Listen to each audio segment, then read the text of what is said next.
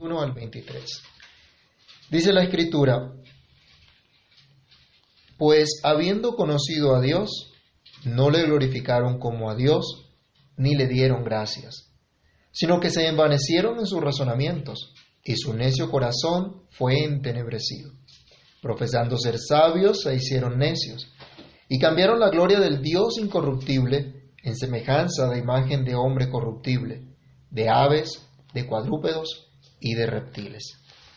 Oremos. Amado Dios y Padre que estás en los cielos, en el nombre del Señor Jesús te damos gracias por el privilegio que tenemos una vez más de acercarnos a ti por medio de tu palabra. Rogamos, Señor, que tú quieras dirigirnos, quieras guiarnos y enseñarnos. Permite que nuestro oído esté atento, nuestro corazón, Señor, dispuesto a aprender de ti, a aprender de tu palabra, a ser fortalecidos en ella. Que tu palabra corra y sea glorificada y haga lo que tiene que hacer en cada uno de nosotros. Imploramos tu favor, Señor, tu gracia, que podamos estar bien atentos a lo que a través de tu palabra podemos aprender el día de hoy. En el nombre de Jesús damos gracias. Amén y amén. Bien, hermanos, todos dispuestos entonces. Eh, les agradezco los que tengan su micrófono, lo pueden colocar en mute mientras meditamos acá en la Sagrada Escritura. La última clase que estuvimos, el último estudio que tuvimos de Romanos, vimos nosotros que la ira de Dios se manifiesta a todo aquel que no recibe la justicia, a todo impenitente pecador que se niega a creer en aquel que puede hacerle realmente justo, santo, reverente, sometido a la justicia verdadera de Dios. Este texto del día de hoy amplía todavía más lo que el apóstol Pablo ha comenzado a decir, del el cuadro terrible de la humanidad sin Dios, de la humanidad que no teme al Señor. En consecuencia, vive entonces en toda suerte de maldad, de depravación. Estos versículos, del 21 al 23, incluso hasta el 25, nos afirman una vez más que la ira de Dios vendrá sobre los necios. Así que, cuidado, no le crean a un simple hombre mortal que igual que el resto de seres humanos pecadores, y eh, dice que puede perdonar pecados. Escucharon a uno esta, esta semana diciendo que perdonaba el pecado de toda la humanidad, de todos los hombres. ¿Y es que acaso quién puede perdonar pecados sino solo Dios? Eso lo pueden ver en Marcos 2.7. No crean a un mero hombre como aquel que tiene poder de absolver a, a, todo el, a todo el mundo. Solo el Hijo de Dios, el que es verdadero hombre y verdadero Dios, puede perdonar los pecados. Y los que somos servidores del Señor, simple y sencillamente debemos confesar lo que el Señor dice en su palabra. Es que para todos aquellos que se arrepienten y que tienen fe en Jesucristo, para estos, enseña la palabra, hay perdón de pecados. Solo tenemos un Padre que está en los cielos, el cual nos puede librar, no solo del coronavirus, sino de la muerte eterna, del lago de fuego por la eternidad aquellos que viven de fe en fe, aquellos que perseveran en confiar en el Señor durante toda su vida. En contraste, este pasaje que nos corresponde estudiar hoy nos enseña que la ira de Dios vendrá sobre los necios, sobre los que rechazan a Dios.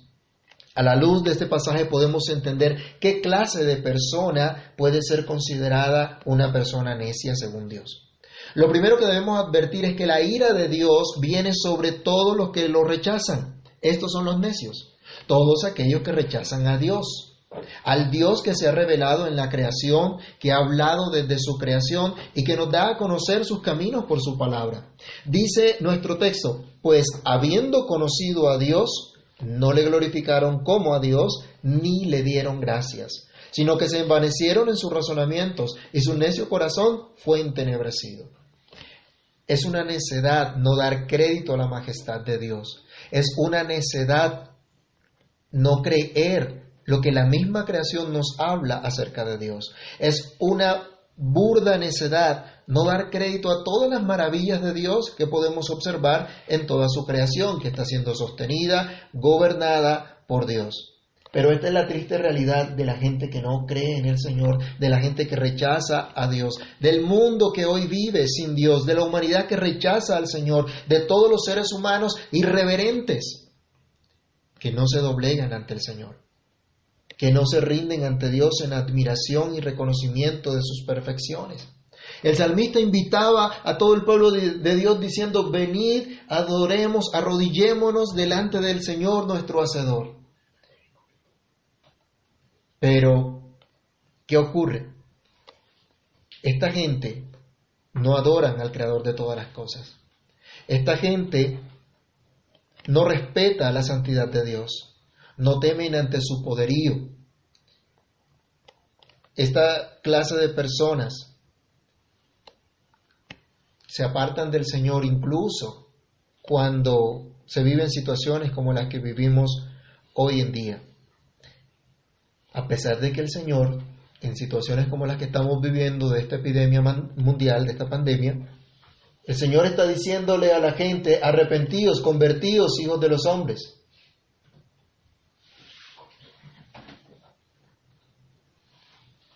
Estos seres humanos que rechazan a Dios son necios, pues viendo la creación que testifica de su único y glorioso y todopoderoso, todas poderosas eh, perfecciones, no están reconociendo al Señor como tal.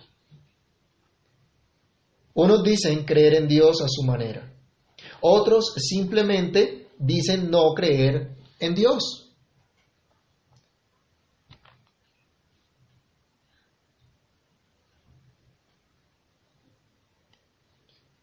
Hermanos, en medio de esta situación que nos rodea, algunos creen que algo bueno va a salir al final. Pero la verdad es que ellos pretenden que va a salir algo bueno sin Dios, que va a salir algo bueno sin temer al Señor. Algunos siguen sus planes sin depender de Dios, pero poco a poco verán cómo sus consejos serán frustrados. Y un día tendrán que reconocer lo que dice el Salmo 33, 11. El consejo de Jehová permanecerá para siempre, los pensamientos de su corazón por todas las generaciones. Los necios rechazan a Dios. Los ingratos no agradecen a Dios a pesar de todos sus beneficios, tal como el salmista señalaba en el Salmo 104 del verso 10 al 24. Le voy a pedir a José Nicolás que por favor lea este salmo. Salmo 104 del verso 10 al 24.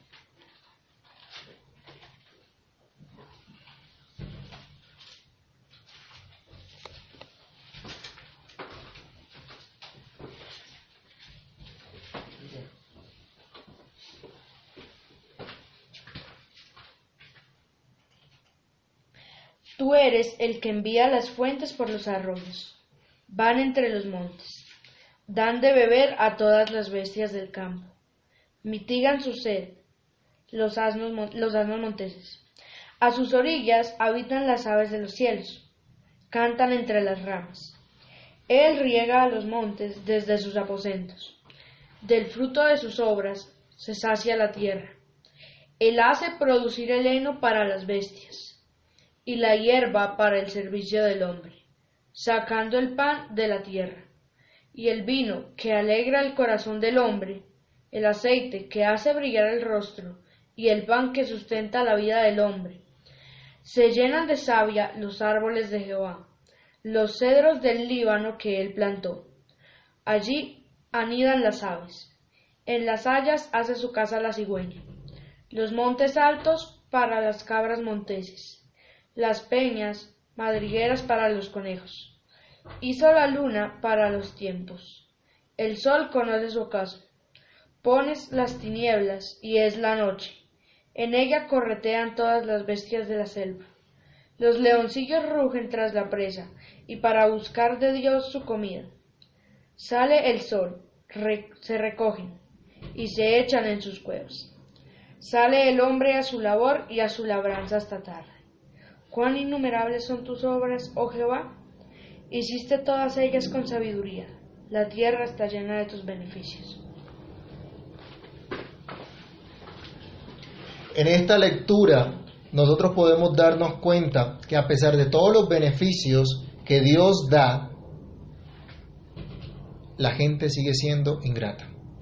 El mundo sigue siendo ingrato, no le da gracias a Dios. A pesar de todos estos beneficios, los ingratos consideran que por su tal vez por su sabiduría ellos pueden obtener todos estos beneficios. Los ingratos no miran la disposición bondadosa de Dios que les permite todos estos beneficios. No se arrodillan delante del Señor para darle gracias. Muchos dicen dar gracias a la vida. Muchos en estos días llaman la atención a considerar las cosas pequeñas y a ser agradecidos, pero no con Dios. El hombre está enemistado contra Dios y no quiere darle gracias. ¿Han visto a la gente que piensa que se lo merece todo en la vida? ¿Ha conocido ese tipo de personas? A aquellos que son malcriados, muchachitos malcriados, por ejemplo, que no saben ni siquiera saludar, que no saben decir gracias. Algunos que tiran piedras y destruyen las mismas cosas por las que dicen luchar. Han visto a hijos que después que los padres han dado absolutamente todo por ellos, cuando sus padres envejecen, simplemente los abandonan. Eso es ser ingrato. ¿Consideran ustedes el tipo de personas que cuando les tienden la mano para ayudarles, denigran de aquellos que les ayudan?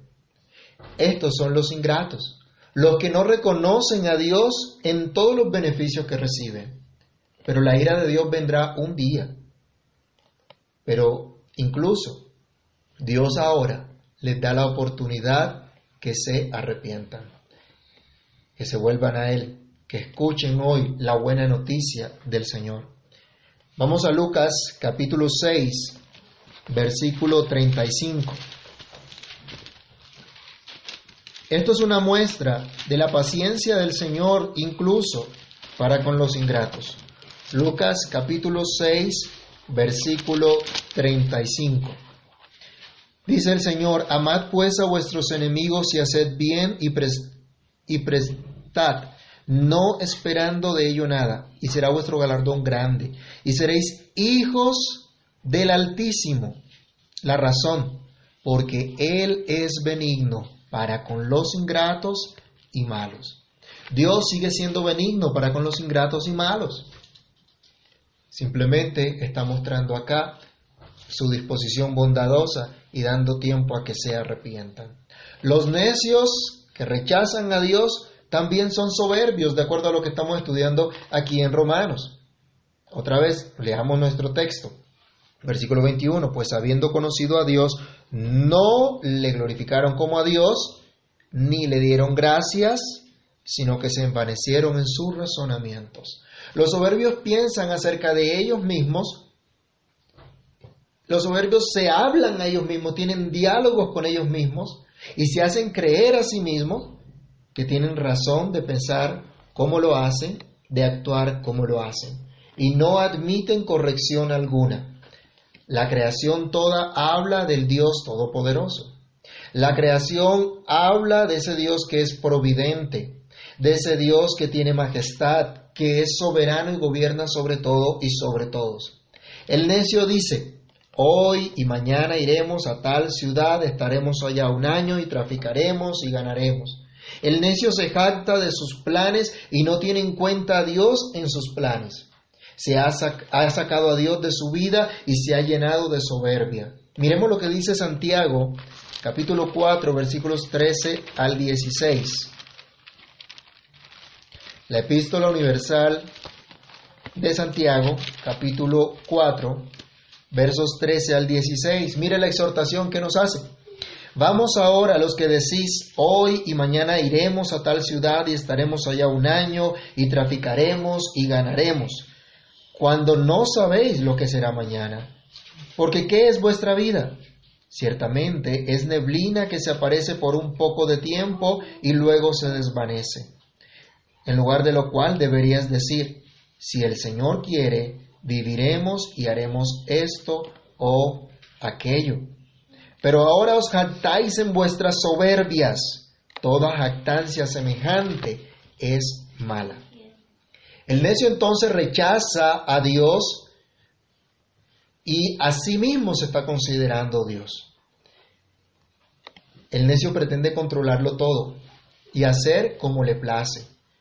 Ese es todo su ser necedad, oscuridad, o como dice un comentarista, torpeza mental, desesperanza emocional y depravación espiritual. Todo su ser, todos sus afectos Toda su forma de pensar, de actuar, de vivir está afectada por su soberbia y no puede razonar correctamente, ni mucho menos obrar correctamente.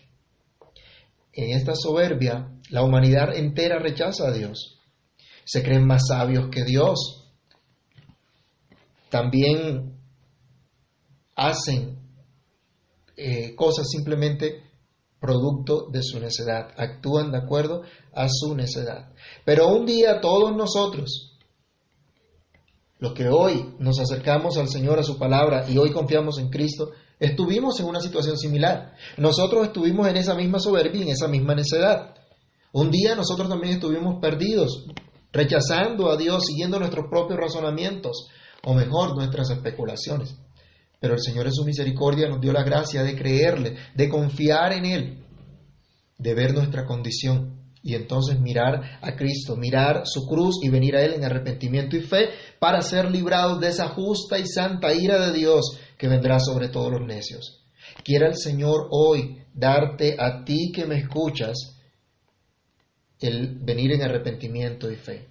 Y darnos a todos los que escuchamos este mensaje el día de hoy venir en arrepentimiento y fe para ser librados de la ira de Dios que vendrá sobre los necios, sobre los que prefieren tener un Dios a su medida. Y este es nuestro segundo punto. La ira de Dios vendrá sobre los necios, sobre los que prefieren hacerse un Dios a su propia medida. El versículo 22 de Romanos 1 nos llama la atención diciéndonos, profesando ser sabios, se hicieron necios. Este pasaje nos dice a ¿A qué ha llevado la necedad a los hombres? Producto de su necedad, ¿a dónde han llegado? Porque dice el versículo que sigue, cambiaron la gloria del Dios incorruptible en semejanza de imagen de hombre corruptible, de aves, de cuadrúpedos y de reptiles. Los necios al rechazar a Dios se hacen un Dios a su propia medida, de acuerdo a sus propias expectativas, y odian al Dios incorruptible, al punto de reemplazarlo por lo que no es Dios, al punto de trocar la gloria de Dios por imágenes corruptibles. Solamente Dios es incorruptible, solamente Dios es inmarcesible, es santo, es santo, es santo, majestuoso, lleno de gloria y poder. Solo Dios es incomparable. No hay nada que se pueda asemejar a Él. Veamos algunas citas. Isaías capítulo 40, versículo 12 y versículo 18.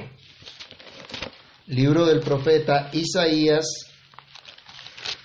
Y vamos a ver en el capítulo 40 los versos 12 y 18.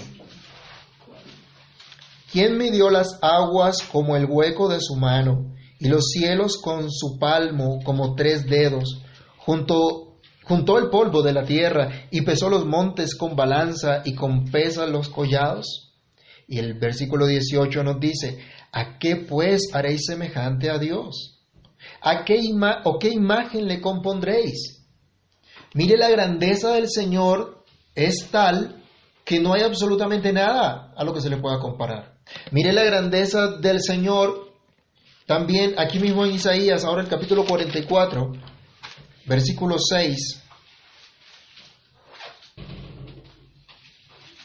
que nos dice, para que se sepa desde el nacimiento del sol y hasta donde se pone, que no hay más que yo, yo Jehová, y ninguno más que yo. Dios es exclusivo, es distinto de todos y de todo. Por lo tanto, no hay nada que se le pueda comparar. Este Dios gobierna sobre todas las cosas. Daniel 4:35. Allí se nos recuerda cómo Dios gobierna sobre todas las naciones, que no hay quien detenga la mano del Señor y le diga, ¿qué haces? Ese es el Dios de la Biblia, ese es el Dios que hizo el universo, ese es el Dios que se da a conocer en toda la creación. Pero los necios cambian a ese Dios, que no pueden ver, por uno que puedan ver con sus propios ojos. Los necios no quieren un Dios que ellos no puedan manipular. Los necios no quieren un Dios que los gobierne y odian todo lo que represente o hable del verdadero Dios. Por eso los anarquistas promueven el caos. no se sujetan a nadie, no quieren obedecer ni someterse a nadie. Odian todo lo que el Creador ha manifestado. Odian al mismo Dios, al punto que se rinden ante imágenes corruptibles. ¡Qué locura! Miren la necedad del hombre perdido, del ser humano depravado. En lugar de rendirse ante el Dios Todopoderoso, soberano Señor, ante el Creador de todo lo que hay, en lugar de adorar a aquel que es alto y sublime, por causa del pecado han corrompido esta imagen y todas sus facultades han sido afectadas por el pecado. En consecuencia, vemos al hombre adorando al mismo hombre. Vemos al hombre adorando a las aves, a los animales, tal como nos dice aquí en este versículo el apóstol Pablo.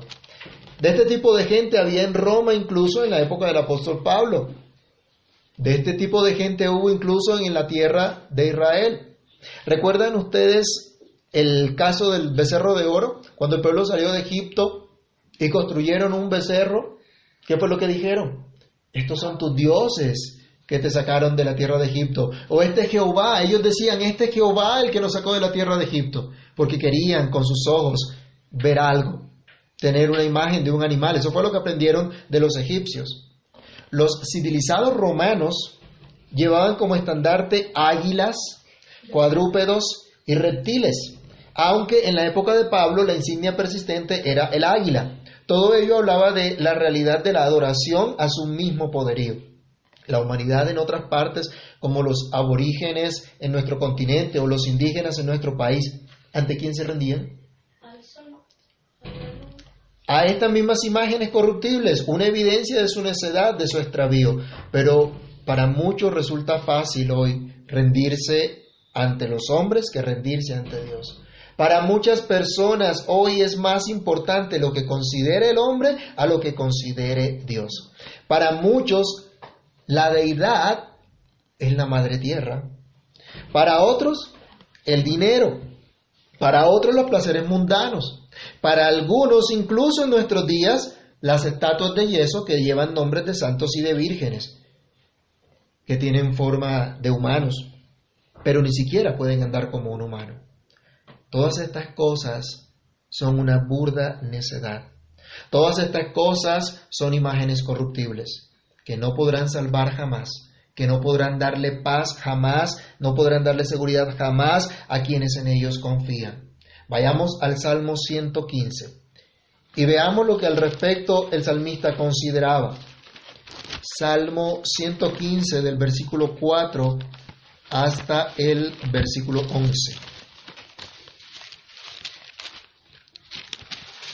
Salmo 115 del verso 4 al verso 11 dice, los ídolos de ellos son plata y oro, obra de manos de hombres, tienen boca mas no hablan, tienen ojos mas no ven, orejas tienen mas no oyen, tienen narices pero no huelen, manos tienen mas no palpan, tienen pies mas no andan, no hablan con su garganta, semejantes a ellos son los que los hacen y cualquiera que confía en ellos.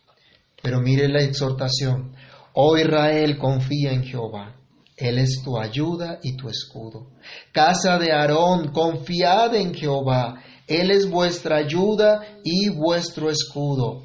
Los que teméis a Jehová, confiad en Jehová. Él es vuestra ayuda y vuestro escudo.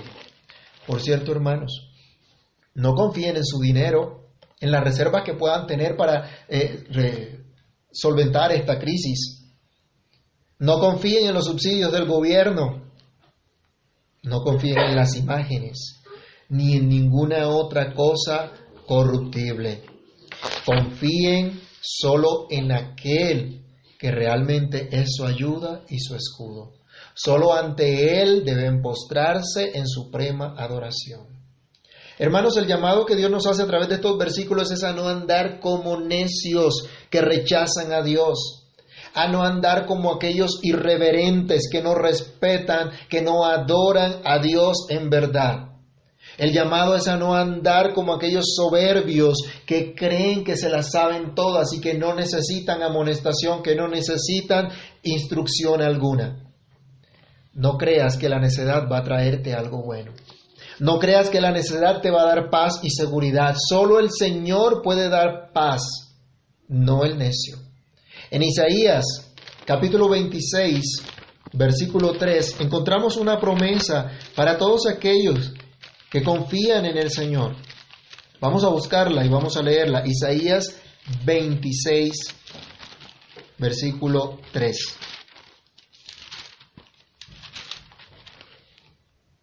El Señor dice así en su palabra, tú guardarás en completa paz a aquel cuyo pensamiento en ti persevera, porque en ti ha confiado. No es tiempo de andar en tinieblas, en necedad. No es tiempo de andar en rebeldía contra Dios. No es sensato hacernos un Dios a nuestra medida. Solo hay un Dios el único Dios vivo y verdadero. Y no podemos cambiar su gloria por imágenes corruptibles, por imágenes de hombres, de cualquier cosa creada. Tenemos un llamado como iglesia y ese llamado es obedecer la fe del Evangelio. Ese llamado es a confiar siempre en nuestro Señor y Salvador Jesucristo. Es mirar a su sacrificio en la cruz y no a nosotros mismos. De modo que cada día estemos más rendidos a Él y no a las imágenes corruptibles. Los días que nos queden sobre esta tierra, sea que vivamos, sea que muramos, del Señor somos. Advirtamos a los que nos rodean que la ira de Dios vendrá sobre los necios y que solo podremos escapar de esa ira confiando en nuestro Señor Jesucristo, el cual nos ha sido hecho por Dios sabiduría, justificación, redención, santificación. Así que vivamos nuestro llamado en casa mientras dure la cuarentena, pero también cuando acabe la cuarentena, en donde quiera que el Señor nos lleve. Oremos. Amado Dios y Padre que estás en los cielos, en el nombre de nuestro Señor Jesucristo te damos muchas gracias por permitirnos reflexionar en tu palabra en este momento, en este tiempo. Gracias por tu ayuda para cada uno de nosotros, por socorrernos y alentarnos hasta aquí.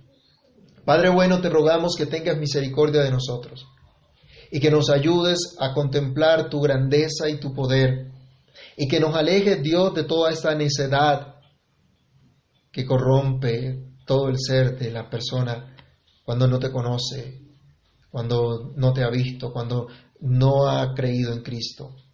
Hoy te pedimos, Señor, que nos ayudes, que nos des socorro, que nos permitas, Padre Celestial, crecer en tu gracia y conocimiento doblegarnos ante ti en profunda reverencia, saber que estamos siempre delante de tu presencia, saber que tú gobiernas todo y sobre todos, que no hay nada que se escape de tu control, Señor, que todas las cosas están en tu mano y que tú haces como tú quieres. Hoy te pedimos, Dios, ayúdanos. Ayúdanos, Señor, a ser humildes delante de ti, a depender de ti, a depender de ti en oración, a depender de ti guiados por tu palabra a depender de ti, aprendiendo de aquellos que has puesto en autoridad también sobre nosotros. Ayúdanos, Señor, a reconocer que solo tú eres soberano y que toda la creación proclama tu gloria y por lo tanto debemos postrarnos ante ti y adorarte. Aléjanos de toda necedad, de toda irreverencia, de todo rechazo a tu palabra, a tu verdad, Señor.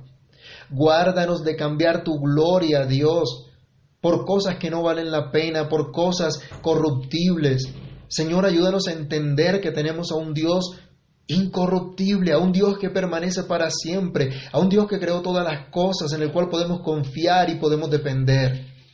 Señor, por amor de tu nombre, ayúdanos, socórrenos, Padre Santo.